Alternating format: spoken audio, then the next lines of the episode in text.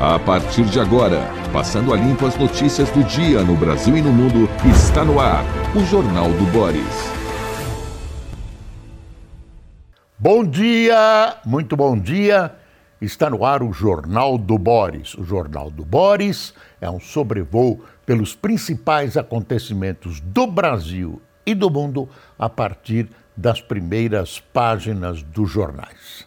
Eu queria cumprimentar o presidente Lula e Dona Janja, porque esta foi a primeira noite que eles passaram em sua nova residência no Palácio da Alvorada. Até agora, eles ficaram num hotel, né, esperando as reformas do Palácio da Alvorada, que Janja mostrou ter sido uh, prejudicado, ter sido machucado, olha que bonito, machucado durante a administração Bolsonaro, goteiras, uh, mesas quebradas, etc, etc. Claro que puseram a culpa no Bolsonaro, o PT põe a culpa de tudo em Bolsonaro. Importante é que na sexta-feira o presidente Lula vai estar nos Estados Unidos. Ele tem um encontro marcado com o presidente Joe Biden. O importante disso é uma retomada nas relações uh, fraternas, do, aparentemente, pelo menos, do Brasil com os Estados Unidos. Uh, há muita coisa a ser discutida Uh, o que se sabe a questão ambiental, uh, Estados Unidos e, e, Brasil, no governo Lula, uh, tem pontos muito convergentes, existe a possibilidade de uma presença maior financeira dos Estados Unidos nos planos de proteção da Amazônia. enfim, tem muita coisa para conversar, inclusive a questão da Ucrânia, da invasão russa à Ucrânia, onde o Brasil fica muito em cima do muro. Condena aqui, recua aqui, recusa-se a fornecer armamento para a Ucrânia. O Lula diz que quando um não quer, dois não brigam, dividindo as culpas da guerra, quando a guerra é de responsabilidade exclusiva do presidente Vladimir Putin, que decidiu invadir a Ucrânia para tomar território daquele país. Tem um monte de coisas para acertar. O Lula sugeriu, durante a visita do primeiro-ministro alemão, que se forme uma espécie de clube, uma espécie de grupo para tentar acertar a paz na Ucrânia. Mas isso não é tão simples assim, porque as condicionantes, as condicionantes eh, da guerra são muitas e tem muito país envolvido. Aí o Brasil vai conversar com os Estados Unidos, mas quer manter a sua boa relação com a China, que nesse instante está se bicando com os americanos, e quer manter também a sua boa relação com a Rússia, que uh, traz à, à, tona essa questão uh, da invasão da Ucrânia. Então, uh, tem muita coisa para ser discutida, especialmente reservadamente entre o presidente Biden e o presidente Lula. Mas a visita já marca um ponto importante, que é essa possível reapro reaproximação entre o governo brasileiro e o governo americano.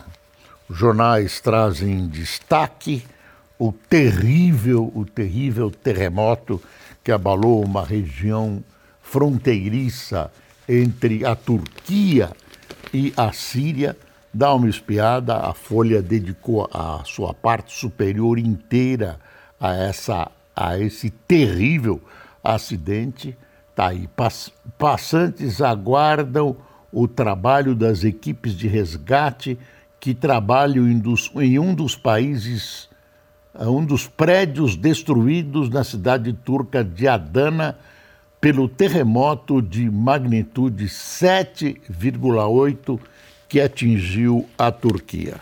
Vários países do mundo estão mandando equipes, auxílio, até Israel, que é um país inimigo da Turquia, da Turquia não, da Síria, uh, mandou uh, caixas e caixas de suprimento, medicamentos e alimentos para a Síria.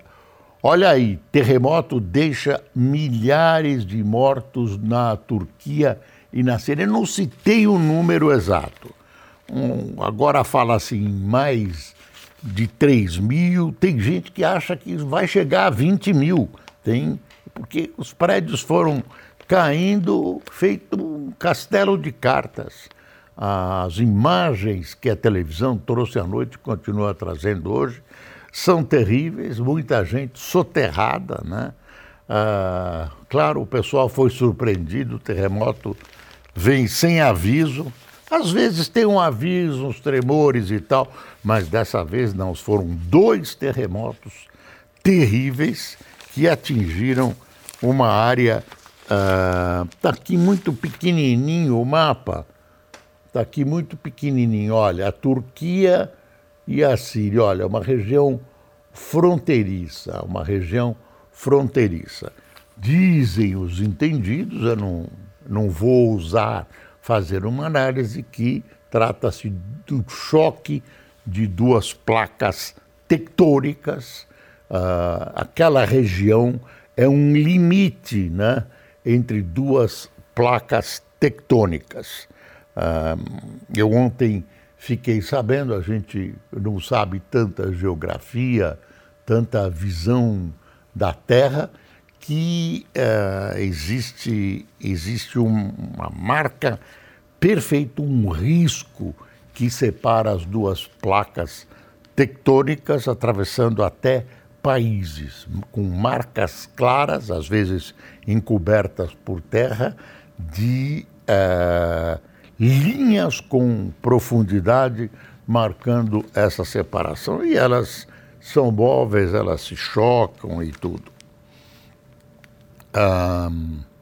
Olha aí, terremoto mata milhares de pessoas na Turquia, uh, é a manchete da Folha de São Paulo. O Globo, olha o Globo. Terremoto mata milhares e devasta cidades na Turquia e na Síria.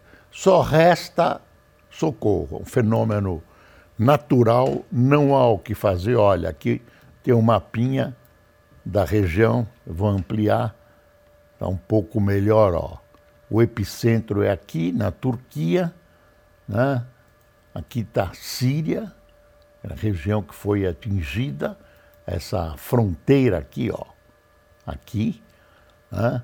Ah, como se não bastasse a guerra que afeta a região, a Síria está em guerra civil há 10 anos, mortes lá ocorrem a miúde e uh, só faltava um terremoto desses para completar a desgraça que afeta a região. Um, além do Lula ter mudado de casa ontem, tem um noticiário e preparado a sua viagem para os Estados Unidos, tem aqui o valor, coloca em primeira página essa, esse burburinho que afeta o mercado e afeta a economia do Brasil, porque o Lula ah, bagunça as coisas, vai falando, vai falando, e as coisas perdem a sua disciplina que é necessária para o desenvolvimento da economia. Quer dizer, o, o que ele faz com a sua retórica muitas vezes exagerada é uh, colocar insegurança na economia.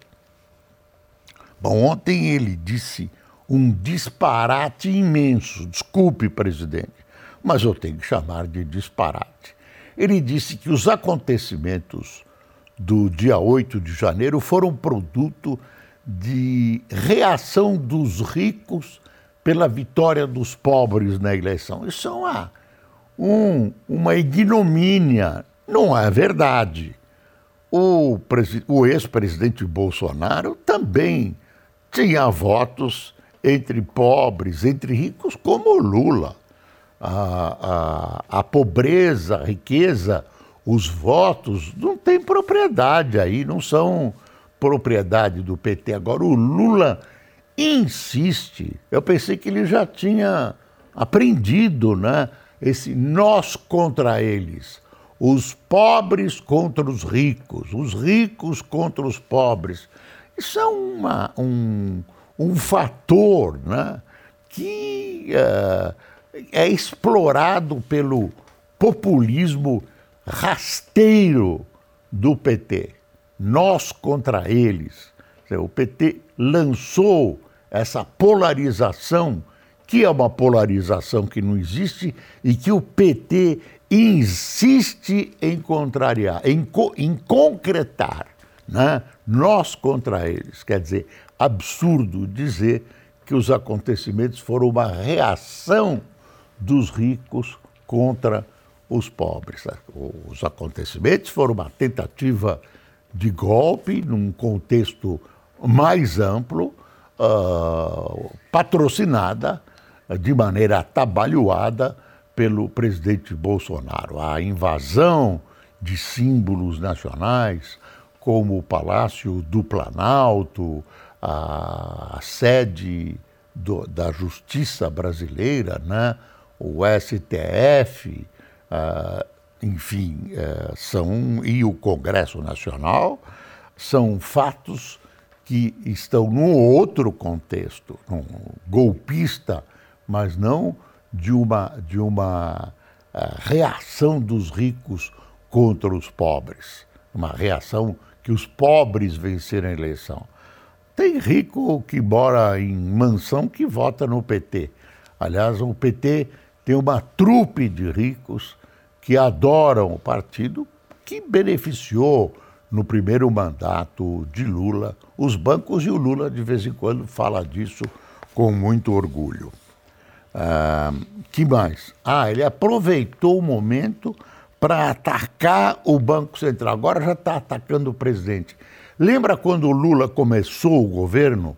Aí era Roberto Campos Neto, era uh, Anfangate, era amigo, e até o PT dizia assim: ah, vamos pensar em mantê-lo no Banco Central.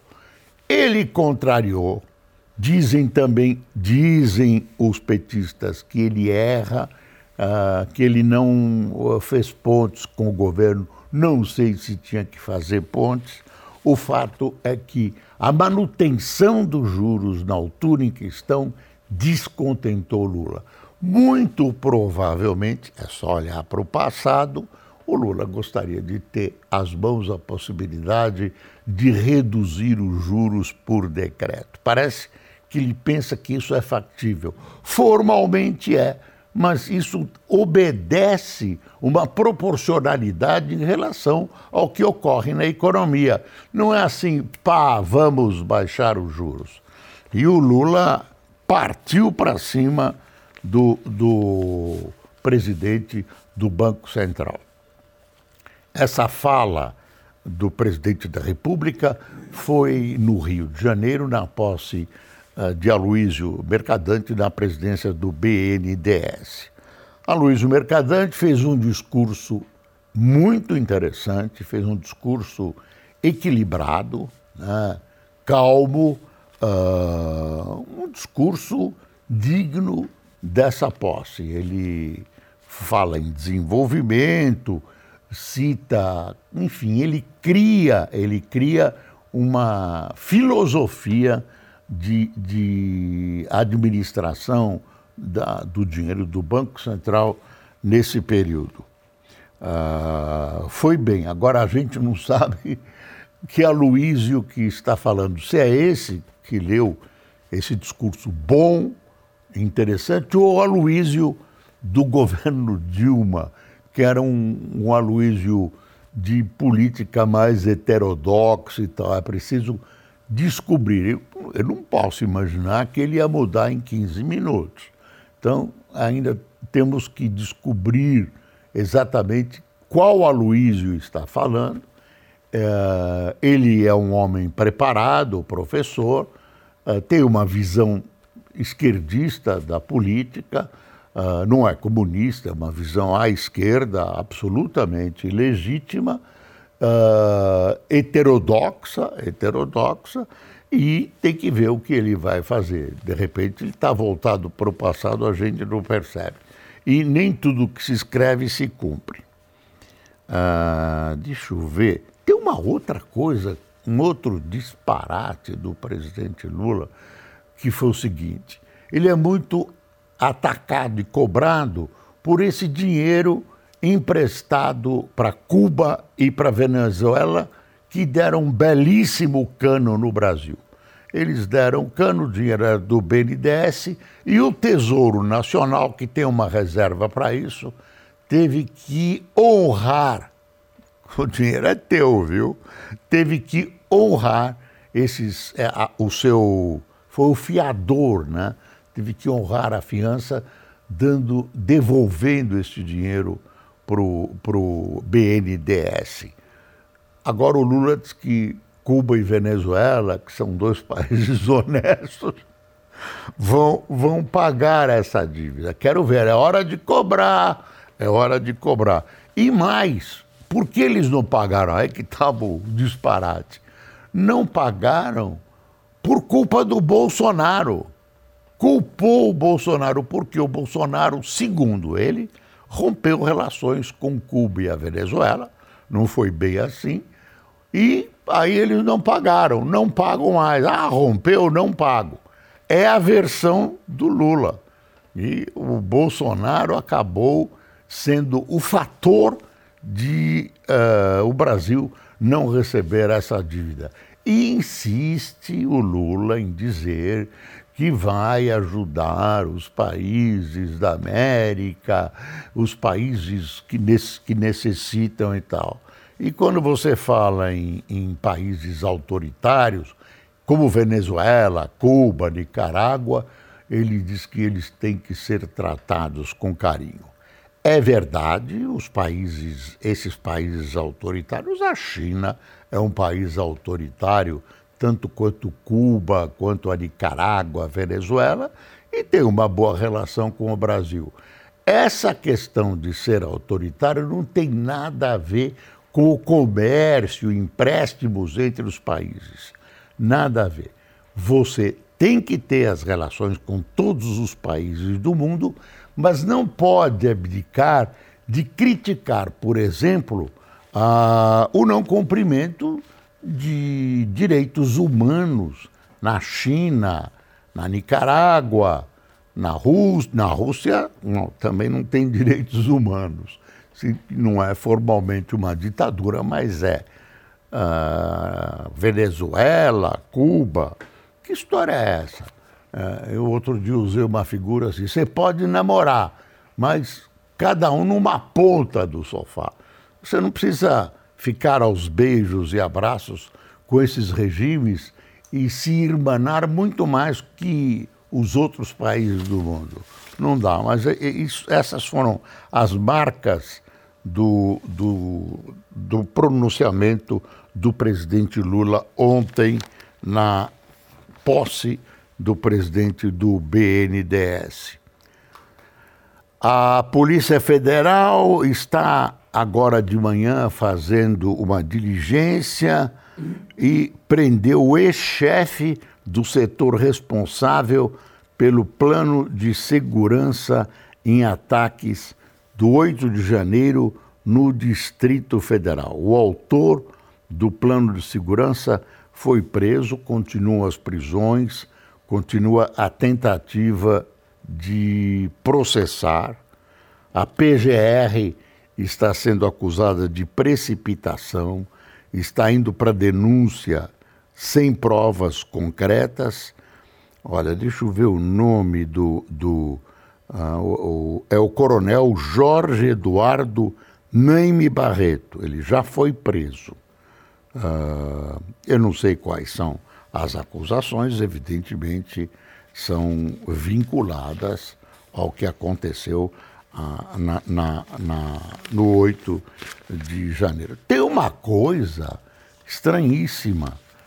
O, o governo federal proibiu, olha que estranho, proibiu a divulgação de. colocou em segredo a divulgação de fotos oficiais captadas pelas câmeras do Palácio do Planalto dos incidentes, né, do ataque à democracia do 8 de janeiro. Dizem que é uma questão de segurança. Estranho, né? Estranho. Primeiro, eh, não quiseram divulgar a lista, a lista dos convidados, dizendo que era uma coisa privada. Ah, estranho. O, o PT que tanto criticou o Bolsonaro por manter tanta coisa em segredo. E o Bolsonaro fica, fica dizendo que se vai voltar, fica uh, jogando com a volta ou não. Mulher dele, ontem, desmentiu que seja candidata a qualquer coisa. Você vê, ela veio pedir votos na eleição do Congresso, ela entrou na política. Ela é uma figura interessante, fala bem e uh, o, o pessoal bolsonarista logo descartou a presença dela na política e a dona Michele tinha sido praticamente lançada pelo PL como futura candidata à presidência da República. Tem gente que acha que essa recusa é uma questão é, é, é técnica, é uma questão ah, né, tática. E aí o pessoal usa o, o, o exemplo do Lula, que até um pouquinho antes da eleição jurava de pés juntos que era contra a reeleição e que não seria candidato. Agora já admitiu que se tiver saúde, tomara que tenha, ele será candidato. Quer dizer, eu acho que o Lula em 2088, se ele tiver saúde, ele será, ele será candidato, eterno candidato. Está aqui, o governo Lula impõe sigilo a imagens do Planalto destruído. Aí, aí o, a Folha coloca em destaque essa bobagem. O presidente afirma que tentaria, que tentativa de golpe foi revolta dos ricos que perderam a eleição. Da onde ele tirou isso, eu não sei.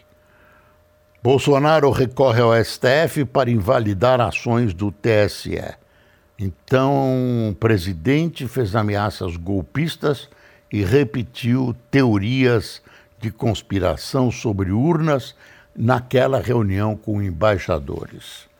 Ah, dá uma espiadinha nessas pequenas coisas, pequenas não, coisinhas que vão passando pelos jornais e que são importantes, que a gente tem que prestar muita atenção. MP de Lula sobre redes sociais deve parar no STF e Rosa pode ser entrave. O governo Lula está preparando uh, uma espécie de controle das redes sociais contra uh, verbalizações antidemocráticas, etc. Será que pode? Será que deve? E se isso for feito, não deve ser uma lei? Pode ser uma medida provisória? O governo pode mexer assim com a liberdade de opinião? É estranho, estranho. Continuam as tentativas de dar uma limpada lá na, na área Yanomami. Diz o governo que eles, os, os mineradores estão saindo sozinhos, os que não saírem vão ter que sair na marra. Vamos ver o que está acontecendo. O governo está tomando fôlego e preparando uma grande operação na região. Tem uma coisa aqui que eu fiquei uh, uh, ainda de estudar melhor, mas eu vou colocar para você. Google anuncia o Bard, robô inteligente rival do Chat GPT. Tem uma coisa que a Vejinha publicou, que é interessante, que é a construção, a construção não, construção de dois portos para que barcos atravessem a represa Billings, né, numa área do extremo sul de São Paulo, da cidade de São Paulo, criando um transporte uh, aquático que substituiria um longo caminho que as pessoas têm que percorrer num bairro que eu diria de classe média baixa e proletário de São Paulo, lá Cocaia, aquela região. Se você olhar, é um corte na, numa represa Billings, que é uma represa artificial de São Paulo. Isso a Vejinha publicou. Uh, e o, o projeto é de um vereador que é o atual, o prefeito Nunes da capital paulista. Uh, vamos a quem tomou cafezinho conosco. Lúcio,